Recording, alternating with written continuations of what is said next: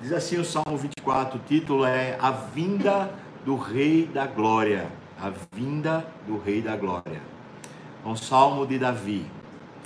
Diz assim logo os dois primeiros versículos, que parece ser o tema do, do salmo. Ao Senhor pertence a terra e tudo o que nela se contém. Pertence o mundo e os que nele habitam. Então, quem é o dono desse negócio aqui? Quem é o dono dessa história? Aqui, irmão, desculpa a expressão, mas não é a casa da mãe Joana, não. Aqui é o lugar onde Deus domina. Por mais que os poderosos se levantem contra Deus, por mais que haja o anti-Deus, o anticristo, quem domina é Ele. Porque tudo está sob o controle dele. Controle dele. Versículo 2 diz: Fundou a ele sobre os mares e sobre as correntes a estabelecer, as correntes dos mares, né? É um paralelismo e está dizendo como foi feita a, na criação. Deus fez primeiro as águas, lembra que o Espírito de Deus pairava por sobre as águas, então Deus fez nascer a porção seca no meio das águas, a terra, o lugar onde nós habitamos. Então a gente pode dizer que desde o começo essa história está nas mãos de Deus. Então pense aqui, por favor, pense um pouquinho. Quando não havia nada, foi Deus que resolveu criar. E tudo só existe a partir desse ato criador de Deus. Você acha que agora ele abandonou a história? Você acha que agora ele está deixando que o, o, tal do Covid né, domine não, ele, ele escreve a história, inclusive ele escreve a história com o Covid. Né? Ele domina sobre tudo. Fundou a ele, ele foi quem fundou a terra. Ele parte aqui do versículo 3 até o 6 para fazer uma pergunta para nós. Se a gente crê que Deus é, é quem governa, né? Então vamos lá. Quem é que subirá ao monte do Senhor? A ideia de monte do Senhor é porque o templo, o tabernáculo ficava em Jerusalém e em Jerusalém, Jerusalém fica no alto de um monte. Então seria esse monte de Sião, né? O monte do Senhor. Quem é que vai chegar lá no templo do Senhor? Quem há de permanecer no seu santo lugar? Quem vai morar com Deus? Essa é a pergunta. E veja que Davi não está perguntando quem é que vai para o céu, não se trata de uma ideia futurista, mas é uma ideia local agora. É, é do momento que a gente vive. Quem vai morar com Deus hoje? Ele diz, versículo 4, o que é limpo de mãos e puro de coração. Veja, que não entrega sua alma à falsidade, nem jura, né? nem, nem promulga as coisas com dolo, né? dolosamente que é limpo de mãos fala sobre as suas obras, mas é puro de coração, fala sobre essa, essa vida interior. Então me parece que Davi está dizendo, gente que é íntegra, são os que moram com Deus aqui na terra. Integridade é quando a gente vive, pratica aquilo que está no nosso interior. Já falei sobre isso em, em alguns estudos passados, mas é bom que a gente ressalte de novo. Veja, Integridade não é, por exemplo, é, eu tenho raiva de alguém, então vou ser coerente com o meu sentimento de raiva e vou fazer mal a alguém. Isso não é integridade. Integridade é você ser condizente com a sua natureza, com aquilo que você foi criado para ser. E eu e você fomos criados para sermos a imagem de Deus. Quem diz isso é Deus, logo em Gênesis, no capítulo 1, quando ele cria os seres humanos. Então, toda vez que a gente está agindo contrário à natureza do que somos, em vez de agirmos como imagem de Deus, nós agimos como imagem de outra coisa qualquer, então nós estamos deixando de ser íntegros, inteiros, porque estamos agindo contrário àquilo que somos. Quem é que há de habitar lá? Quem é que habita com o Senhor? Quem é íntegro? Em outras palavras, quem age coerentemente com aquilo que ele é. Você é a imagem de quem? Você é a imagem do seu pai? Imagem da sua mãe? Você é a imagem da sociedade?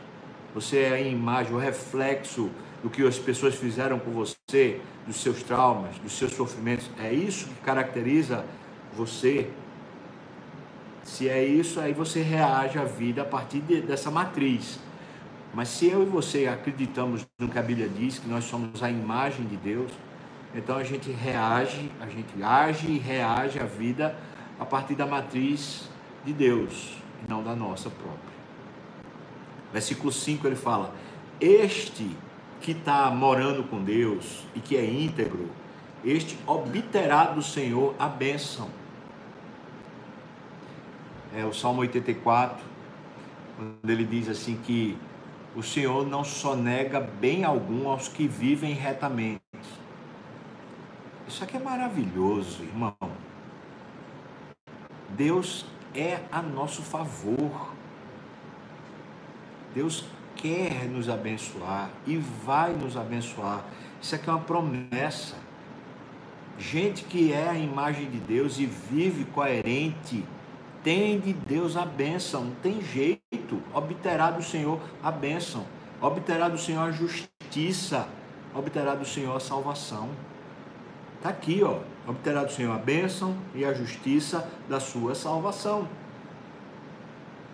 Em outras palavras, Deus intervém nessa história complicada, cheia de, de problemas, de injustiças, de falsidades. Deus intervém a nosso favor, quando vivemos coerente com aquilo que somos. Tal é a geração, veja o versículo 6, tal é a geração dos que o buscam, dos que buscam a face do Deus de Jacó.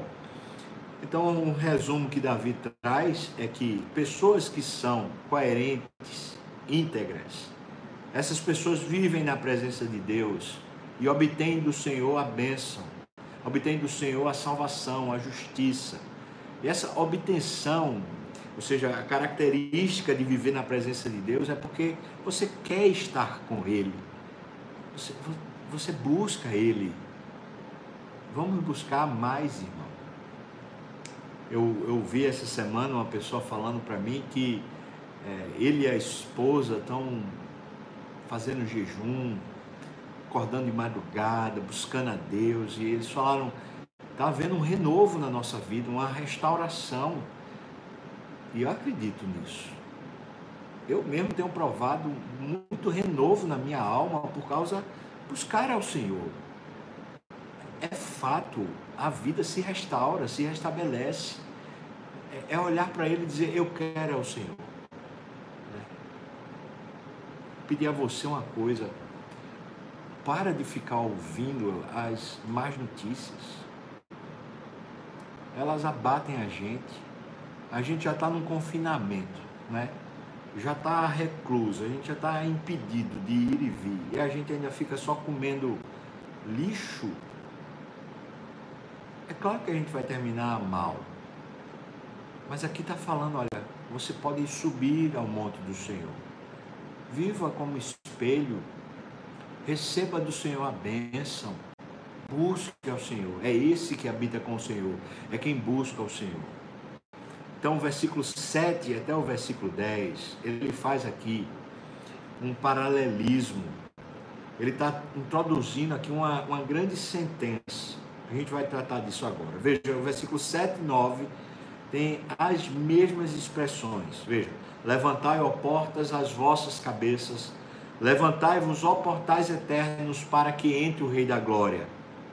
E a pergunta do versículo 8 e a pergunta do versículo 10 é a mesma quem é esse Rei da Glória?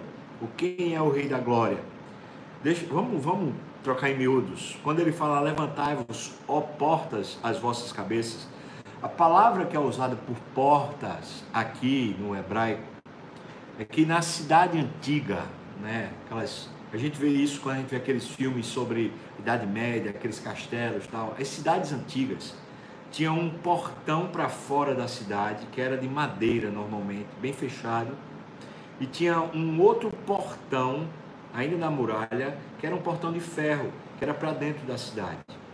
Como a muralha era muito larga, havia um intervalo entre o portão de madeira e o portão de ferro.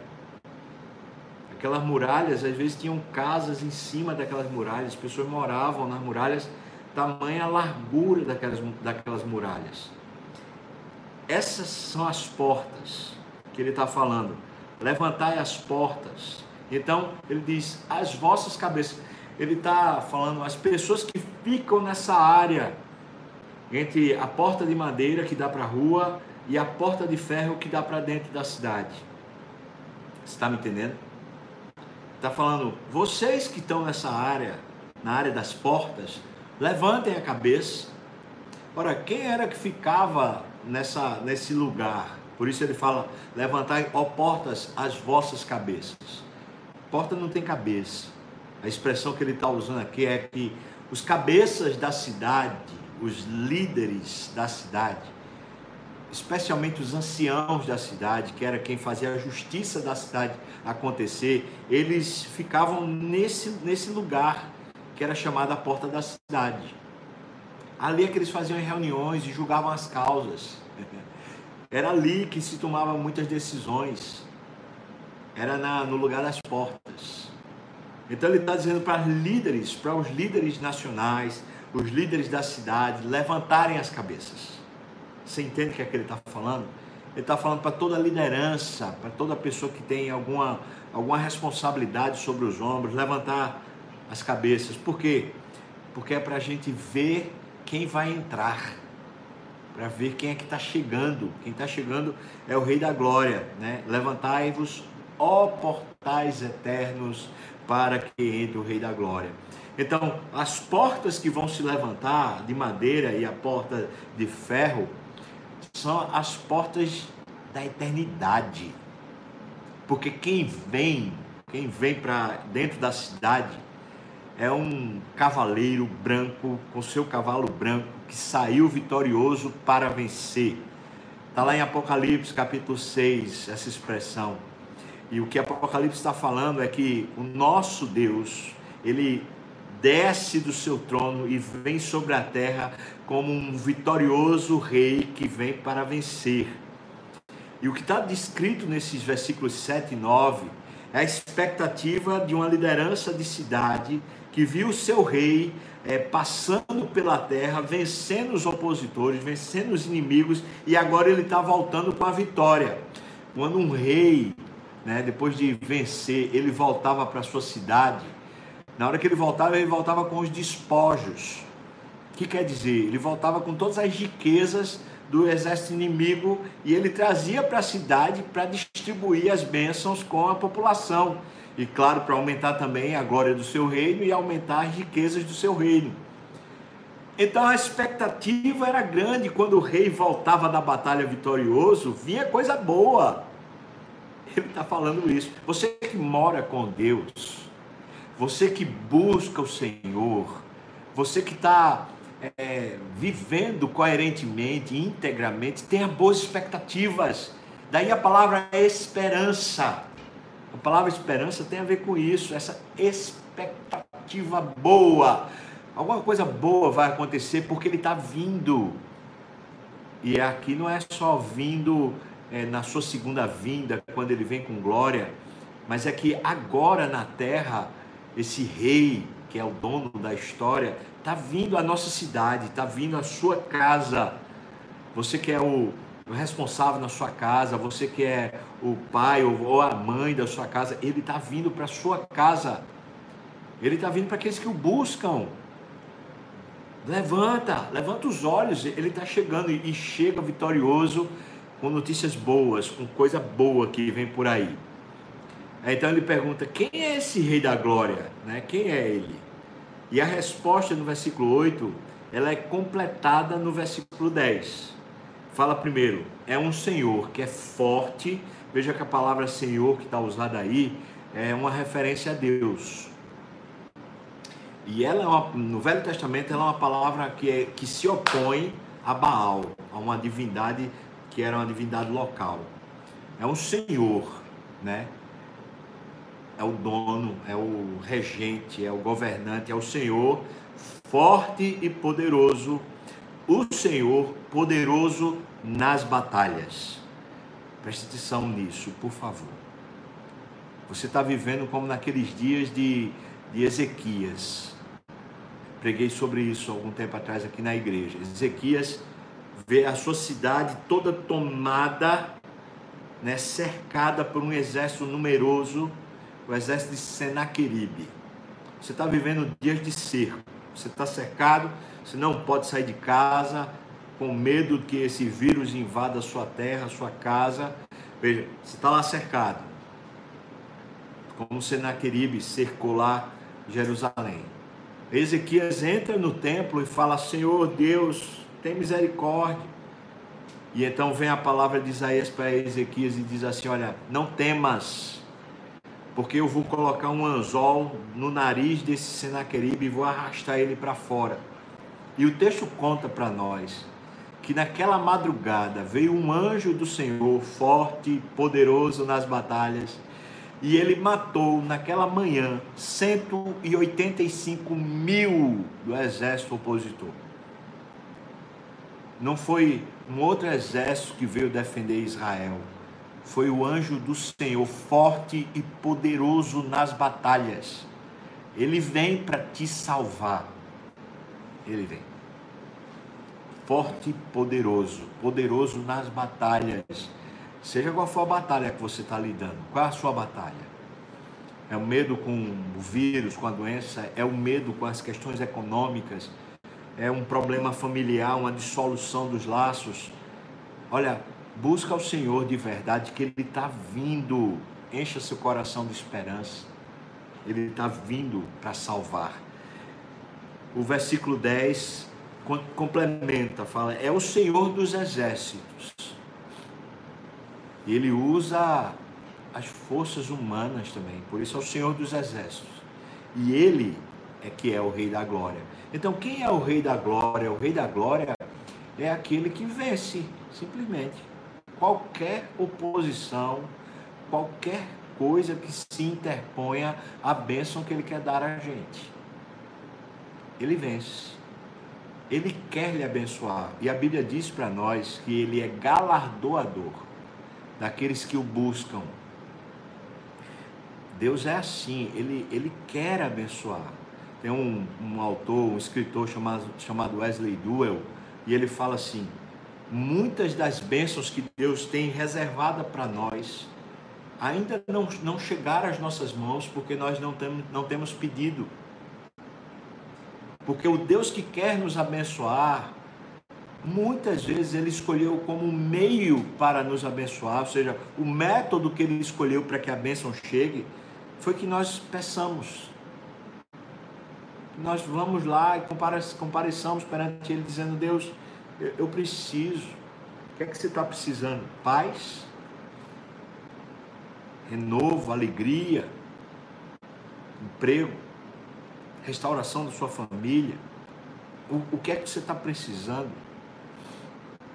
Saúde, paz.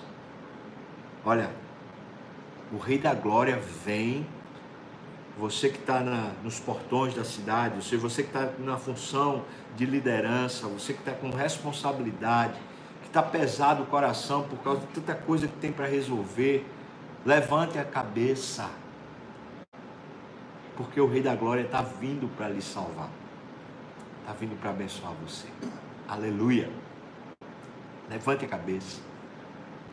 Está chegando. E você não precisa esperar por, por intervenções humanas, mas Ele é o Senhor dos Exércitos, Ele pode usar a intervenção humana.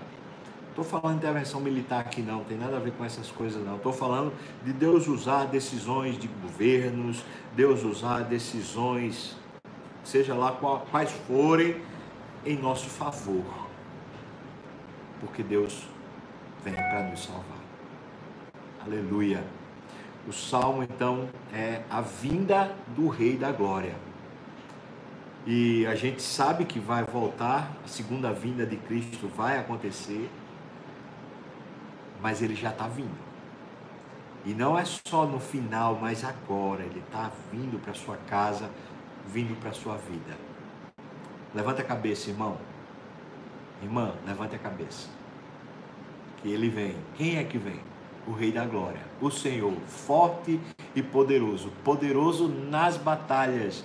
Ele vem. Ele vem para te salvar. Aleluia. Ele vem para te abençoar. Ele vem para re, reanimar a salvação e a justiça que há em Cristo Jesus na sua vida. Aleluia. Vamos cantar, irmãos? Pedir o pessoal para vir para cá. Enquanto eles estão vindo, feche seus olhos, vamos orar mais uma vez. Né? É tão bom estar na presença do Senhor. Obrigado, Deus, por tua graça, por tua história, por tua salvação. E obrigado porque o Senhor não sonega bem alguma aos que vivem retamente. Então, Senhor, nós estamos aqui para te clamar. Intervenha. Entre na nossa casa, entre na nossa história, entre na nossa cidade, Deus. Venha como o Senhor poderoso, forte nas batalhas. Venha vencer, Senhor, a tua causa. Venha renovar a nossa alegria, o nosso ânimo, restaurar a nossa sorte, Deus. Venha, porque a tua palavra diz que o Senhor vem, então nós queremos levantar as nossas cabeças, nós queremos animar o nosso coração, porque a sua vinda é certa. Aleluia, grande Rei da Glória. Nós oramos no nome de Jesus. Amém. Vamos cantar.